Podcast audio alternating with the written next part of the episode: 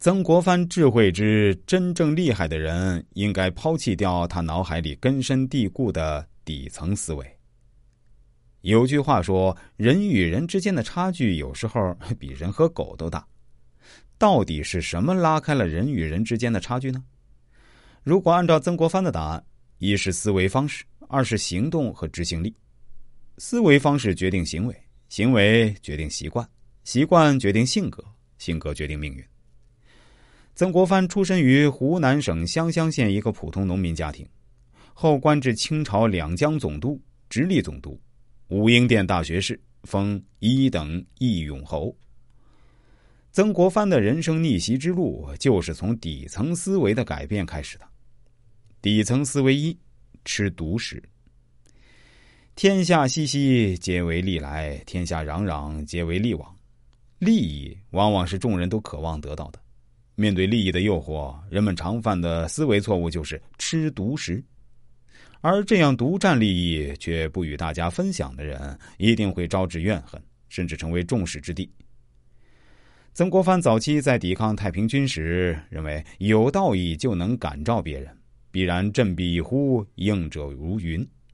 但他慢慢发现，最初投奔他的人都去了胡林翼那里，于是他便问赵烈文：“众皆出我下，奈何尽归胡公？”赵烈文回答。人皆有私，不能官，不得财，不走何待？曾国藩问：“那我该怎么办？”赵烈文回答：“集众人之私者，可成一人之功。”曾国藩这才恍然大悟，从此以后，对有功的部下，武人给钱，文人给名，用重赏来鼓好胜之心。特别是担任钦差大臣、两江总督以后，经常利用一切机会保荐幕僚当官。于是，曾国藩的幕府大盛，人才济济。曾国藩讲：“利可共而不可独。”领导者可能追求道德上的完美无瑕，亦或是其他雄伟的目标，但对普通群体而言，柴米油盐才是最重要的事情。道义可以号召人，但却不一定能笼络住人。利用人以利动的属性，采取恰当的激励制度，才能集众人之私，成一人之功。